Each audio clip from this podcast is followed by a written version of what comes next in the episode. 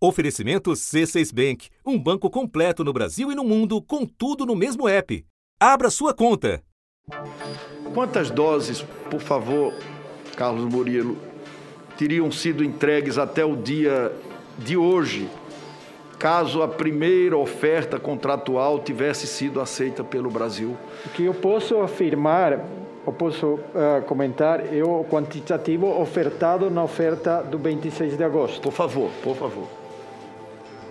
1 milhão 500 até 2020, terceiro, primeiro trimestre de 2021, 3 milhões, segundo trimestre de 2021, 14 milhões. Quem responde ao relator da CPI da Covid é o gerente-geral da Pfizer na América Latina, confirmando com todas as letras que o Brasil estaria em situação muito diferente se o governo tivesse comprado as vacinas que lhe foram oferecidas ainda no terceiro trimestre do ano passado. Somando os dois, estamos falando de 18 milhões e meio. Para comparar, esse número é pouco inferior ao total de brasileiros imunizados com as duas doses até aqui. O que objetivamente posso afirmar, as condições que foram eh, ofertadas e o tempo de validade dessa, dessa nossa oferta. É, não teve resposta, não é isso? Não, não tivemos resposta positiva Muito nem negativa obrigado. sobre Nem essa negativa. oferta. Não teve resposta. Muito Uma história de negligência que ganha contornos mais nítidos a cada novo depoimento. Tive duas interações com o ministro Passuel. A primeira no mês de novembro, ele fez uma ligação a meu celular, colocando-se à disposição para nós continuar a conversação. Nesse momento, nós teníamos, tínhamos enviado a, a nova oferta dos 70 milhões.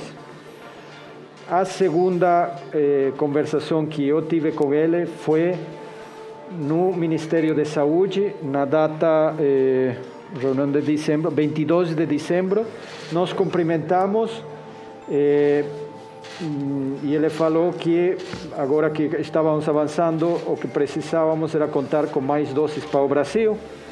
Eu respondi que nós tínhamos esse compromisso de continuar procurando mais doses para o Brasil. E justamente um dos personagens que tem mais a explicar quer fugir de novo. Hoje, a Advocacia Geral da União entrou com um pedido de habeas corpus no STF. A AGU quer garantir que Pazuello possa ficar calado e que ele fique imune a ameaças como de prisão, por exemplo, caso não fale a verdade. E alega que, considerando-se o justo receio de constrangimentos contra Pazuello, embora tenha sido notificado para prestar depoimento como testemunha, deve ser a ele garantida a prerrogativa constitucional de não produzir prova contra si mesmo. Por sorteio, o relator do caso será o ministro Ricardo Lewandowski, que já é responsável por outras ações envolvendo a pandemia. Enquanto vão aparecendo outros integrantes do Ministério Paralelo da Pandemia. Minutos depois, entra na sala de reunião Felipe Garcia Martins, Carlos Bolsonaro. Ah, muito obrigado. Fábio explicou a Felipe Garcia Martins e a Carlos Bolsonaro os esclarecimentos prestados pela Pfizer até então na reunião. A reunião foi encerrada logo na sequência. Para a população, a seca de imunizantes se torna realidade. O ritmo de vacinação aqui no Brasil contra a Covid caiu pela metade em duas semanas. Um levantamento do Jornal Nacional mostra que já está faltando Coronavac para a primeira dose em pelo menos 20 capitais. Oito já suspenderam a segunda dose e só cinco capitais e o Distrito Federal ainda tem Coronavac para as duas doses. Da redação do G1, eu sou Renata Loprete e o assunto hoje é o que é e o que poderia ter sido o nosso plano de vacinação contra a Covid-19. Um episódio para entender as consequências das escolhas e omissões do governo federal. Com dois convidados, o infectologista Renato Kifuri, diretor da Sociedade Brasileira de Imunizações, e antes, a jornalista Mariana Varela, pós-graduanda da Faculdade de Saúde Pública da USP e editora do portal Drauzio Varela. Sexta-feira, 14 de maio. Mariana, depondo na CPI nesta quinta-feira, o gerente-geral da Pfizer na América Latina confirmou que se o governo Bolsonaro tivesse dito ok para a oferta de 26 de agosto de 2020, nós teríamos 18,5 milhões de vacinas deles até o final deste primeiro trimestre. Você pode resumir para quem nos ouve qual é a história por trás dessas doses que até hoje não se concretizaram? Segundo o Carlos Murillo, né, o presidente regional da Pfizer para América Latina, a Pfizer começou né, a ter conversas com o governo brasileiro ainda em maio de 2020, no mesmo período em que a Pfizer começou também a conversar com outros países, entre eles os Estados Unidos e países da União Europeia. Nós começamos as reuniões no mês de maio e no mês de junho. Numa reunião eh, do 6 de, de agosto, eh, o Ministério manifestou possível interesse em nossa vacina e como consequência disso nós fornecemos o dia 14 de agosto nossa primeira oferta. Essa proposta que vocês referem foi uma proposta feita no dia 26 de agosto de 2020, em que a Pfizer já propunha, já oferecia a entrega de um milhão e meio de doses ainda em 2020, em dezembro de 2020 e depois mais 3 milhões no primeiro trimestre, 14 no segundo, totalizando aí 18 milhões e meio de doses até metade deste ano de 2021. E o governo não aceitou a proposta e depois a, a, proposta definitiva, que foi assinada, né, um acordo firmado no dia 19 de março deste ano, que prevê a entrega de 100 milhões de doses. Oferta dos 100 milhões foi por 14 milhões o segundo trimestre de 2021 e os 86 milhões restantes o terceiro trimestre de 2021. Este é o contrato assinado. Mariana, nós ouvimos os números da Pfizer é, na CPI, mas o fato é que a gente também poderia ter tido mais vacina e mais rapidamente se o governo tivesse se mobilizado nos casos da COVAX Facility e da própria Coronavac, certo? Certo. Todos os laboratórios começaram a fazer apostas em, em vacinas que poderiam surgir. Então, quanto mais uh, oportunidades, né, quanto mais uh, acordos a gente fechasse, melhor. De fato, a Coronavac Aqui no Brasil fez também várias propostas para o governo. A Coronavac fez seis propostas que foram recusadas pelo governo, até que, por fim, eh, o governo fechou o acordo de compra no dia 7 de janeiro deste ano. O próprio Tedros Adhanom, diretor-geral da OMS, disse que o Brasil só aderiu ao COVAX Facility no terceiro convite para aquisição das 212 milhões de doses. Né? Então, o Brasil recusou dois convites e a gente poderia, neste momento, estar numa situação mais tranquila, com mais doses de, de mais de um laboratório né, disponíveis para a gente aqui. Ao longo do caminho, Mariana, uma das justificativas que o governo sacava era dizer que as vacinas só seriam compradas uma vez aprovadas pela Anvisa. Esse argumento para de pé quando a gente leva em conta como é que são esses termos de intenção de compra, como é que eles são desenhados? Olha, não, até porque o próprio governo já fechou acordos antes, né, mesmo da aprovação da Anvisa. Por exemplo, já fechou acordos de compra de 10 milhões de doses com a vacina Sputnik V e a Anvisa sequer aprovou o uso emergencial dessa vacina. Também fechou com a Covaxin, né, em fevereiro, a compra de 20 milhões de doses e essa vacina também ainda não foi aprovada pela Anvisa. E mesmo nos outros países, né, quando o FDA nos Estados Unidos, que é a agência reguladora equivalente à Anvisa, que fechou acordo com a Pfizer, a vacina também não tinha sido aprovado, aprovada nos Estados Unidos. E vários países da União Europeia também compraram antes da aprovação da agência reguladora da União Europeia. Então, esse argumento realmente não se sustenta. Mariana, para terminar, o executivo da Pfizer disse também nesta quinta-feira que Chile, México e Costa Rica, na verdade, ele lembrou desse fato, começaram a vacinar a população em dezembro do ano passado. O Brasil, se tivesse se entendido com a farmacêutica, teria recebido 1,5 milhão de doses em dezembro. Dá para avaliar qual teria sido o impacto dessa entrega? Faz sentido imaginar que a gente poderia ter evitado, por exemplo, a crise do oxigênio em Manaus? Olha, Renata, a gente sempre diz que a vacinação é, ela não é a solução completa, né? Ela é parte de uma estratégia, é estratégia, né? É parte de várias estratégias que a gente deve adotar para enfrentar uma pandemia, né? E talvez uma das mais importantes, sem dúvida nenhuma. É, um milhão, lógico que a gente, pouco mais de um milhão, não resolveria o nosso problema. Mas, de todo jeito, a gente tem que lembrar que essas vacinas são um recurso escasso. Todo mundo está de olho nelas. Então, quando a gente atrasa a compra, a gente vai lá para o fim da fila. Né? Então a gente não só, não só deixou de receber um milhão e meio de vacinas em dezembro, como a gente fechou acordo muito mais tarde e vai receber muito mais tarde agora as doses é, que a gente acertou. Né? O ex-ministro Eduardo Pazuello ele chegou a afirmar numa coletiva de imprensa que até o fim de abril nós teríamos vacinado 88% da população dos grupos prioritários. Isso significa pelo menos 70 milhões e 800 mil vacinados. No país, o total de vacinados com a primeira dose chegou a 37 milhões 744.357 ou 17,82% da população. E não sei se dá para dizer que a gente evitaria a crise de Manaus, porque eu acho que lá o problema era muito grave. A gente, o país tem enfrentado a pandemia, a pandemia de um modo geral é, muito mal, né? A gente não adotou todas as medidas indicadas, a gente não teve uma boa comunicação de risco para que a população pudesse ter recursos uh, individuais para se proteger. Então, não, não me arrisco, não arrisco dizer que evitaria a situação de Manaus. Mas, sem dúvida nenhuma, a gente estaria numa situação melhor. Mariana, muito obrigada por todas as tuas informações. Bom trabalho para você.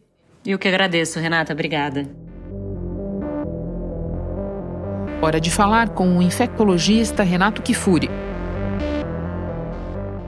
Renato, o nosso ritmo de vacinação contra a Covid, que já não era dos melhores, caiu pela metade nos últimos 14 dias.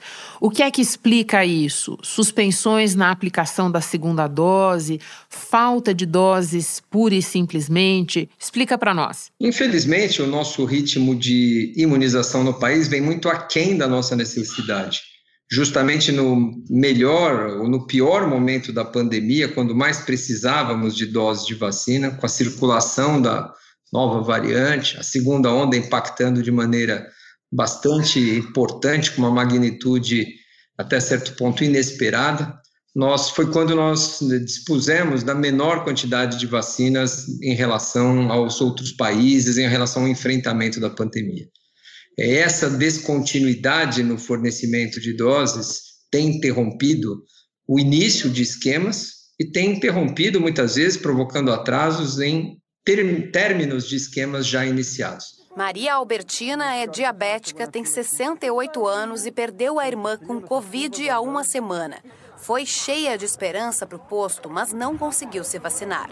Eu achava que hoje era o meu dia e agora cheguei aqui, estou dizendo que é abaixo de 75. E 75 anos não tem quase ninguém aqui, não tem praticamente ninguém.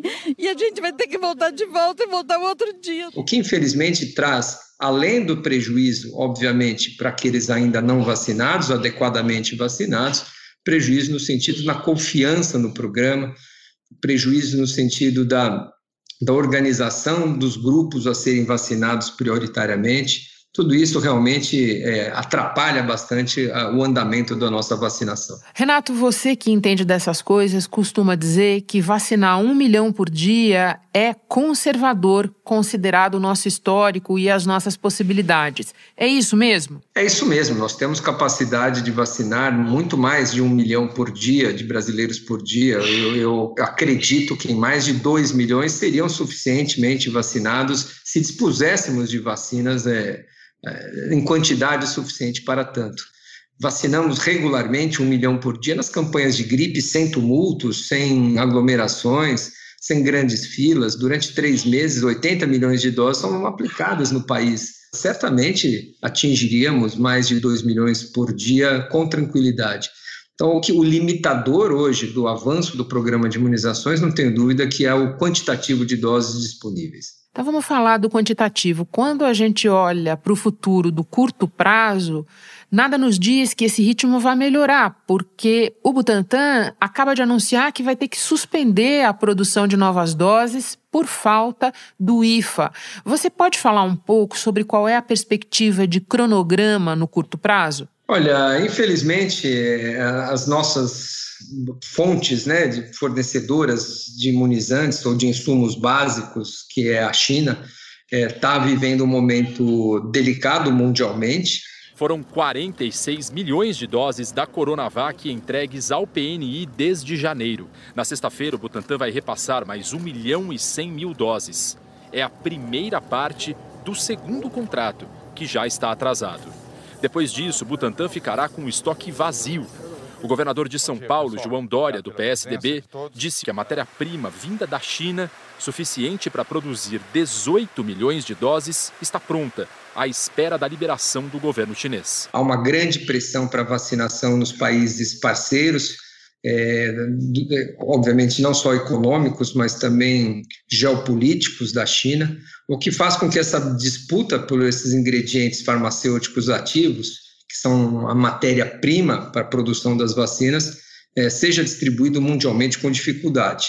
O cumprimento desse, desse planejamento que o Ministério fez de receber, por exemplo, da vacina, é, com a vacina Sinovac, insumos para produzir é, 5 milhões de doses em maio, 6 milhões de junho, e, e programação para o terceiro trimestre de mais outros 40 milhões de doses, ele fica sob risco né, desse cronograma não ser cumprido como, como necessitaríamos para finalizar um, o ano com a população toda brasileira acima de 18 anos vacinada. Por falar em risco, você vê possibilidade de um apagão nas entregas da Coronavac, que até aqui é o esteio do nosso programa de imunização contra a Covid?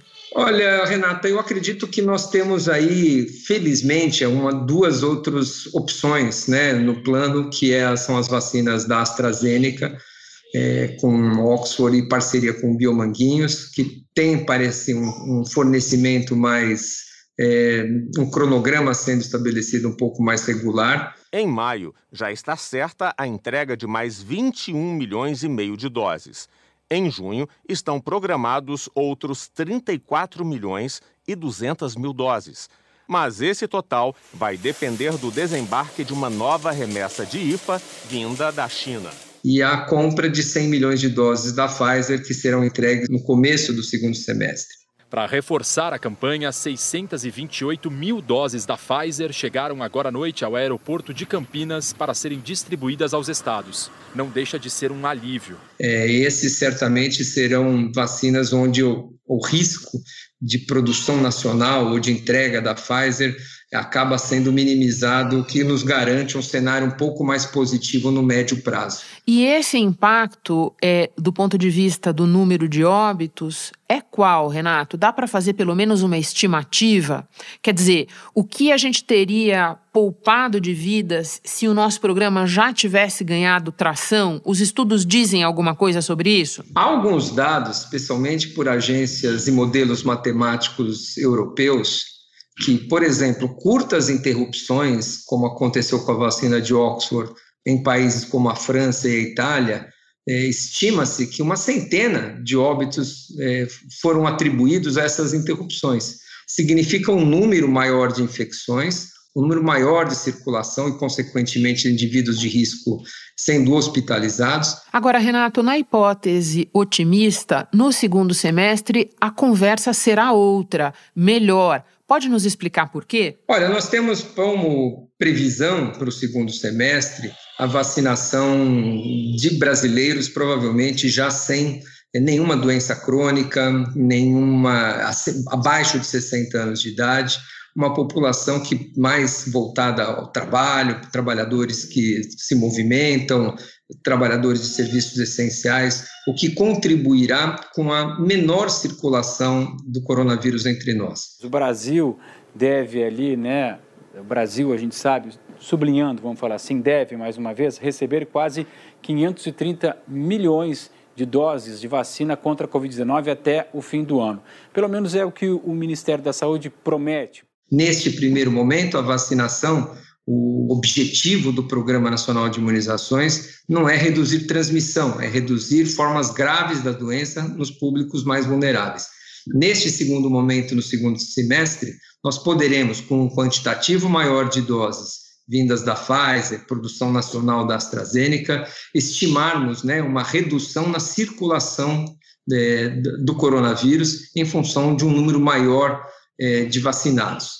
Eu chamo a atenção, Renata, que nós teremos dificuldades de vacinar adultos jovens saudáveis, como em outras campanhas. É, a vacinação de adultos ainda é um tabu, ainda é uma, um consenso difícil de ser estabelecido é, na nossa população. A comunicação, infelizmente, entre nós aqui tem sido errática no sentido da importância da vacinação e nós, eu temo que nós tenhamos, é, como outros países, não é uma exclusividade do Brasil, Israel está vivenciando o mesmo problema, os Estados Unidos também, dificuldades em atingir boas coberturas vacinais entre adultos saudáveis entre 20 e 60 anos de idade, o que pode comprometer, sim, o controle da transmissão do vírus. O cronograma de entrega do segundo semestre, se cumprido, vai nos permitir vacinar todos os brasileiros com mais de 18 anos até o final do ano? A expectativa é que sim, né? Se, os, se o cronograma cumprido, for cumprido no terceiro trimestre, recebemos cerca de 80 milhões de doses, e no quarto trimestre, outros 80 milhões de doses, isso seriam suficientes com a população, com o número de doses já distribuídas é, até o momento, no primeiro semestre, alcançar a meta de vacinação de toda a população acima de 18 anos de idade. Renato, eu termino voltando para o ponto inicial da nossa conversa, a queda no ritmo de vacinação, que se dá num momento ainda bem complicado da pandemia entre nós. Quais são as consequências sanitárias da gente estar com tão pouca vacina no curto prazo? A sobrecarga no sistema de saúde é um dado, é um fator importante, uma consequência imediata da altas taxas de circulação do vírus entre nós. Nós temos um, quando nós registramos diariamente 40, 50, 60 mil novos casos, isso implica, Renata, numa letalidade no nosso país que é em torno de 2,5% a 3%. 50 mil novos casos registrados hoje nos antecipam 1.500, 1.002 mil mortos é, na, nas próximas semanas. Então, enquanto não baixarmos nossas taxas de transmissão, que deve acontecer em paralelo a uma vacinação mais ostensiva, nós vamos continuar repercutindo muitos casos. O Chile é exemplo vivo disso. Eles vacinaram 40%, 50% da população, reduziram os óbitos e as formas graves da doença, porém, a despeito da vacinação ter protegido a população mais vulnerável dos quadros graves, não diminuiu a transmissão. Hoje, o número de casos no Chile continua crescendo, batendo recordes e a mortalidade diminuindo. Então, nós vamos conseguir controlar a transmissão não só com a vacinação, mas com as medidas de distanciamento, de máscaras, que continuam sendo fundamentais não só para prevenir transmissão, mas especialmente para prevenir o surgimento de novas variantes, que podem eventualmente até escapar da eficácia das vacinas hoje disponíveis. Renato, muito obrigada pelas explicações todas. Um ótimo trabalho para você e boa sorte para esse bebê que está te esperando com alguma pressa aí na sala de espera do consultório. Eu que agradeço, Renata. É sempre um prazer falar com você e os ouvintes aí do o assunto. Este foi o assunto podcast diário disponível no G1, no Globoplay ou na sua plataforma de áudio preferida. Vale a pena seguir o podcast no Spotify ou na Amazon, assinar no Apple Podcasts, se inscrever no Google Podcasts ou no Castbox e favoritar no Deezer. Assim você recebe uma notificação sempre que tiver novo episódio. Comigo na equipe do podcast estão Ricardo Galo, Isabel Seta, Glauco Araújo, Luiz Felipe Silva, Tiago Kazuroski e Giovanni Reginato. Eu sou Renata Loprete e fico por aqui. Até o próximo assunto.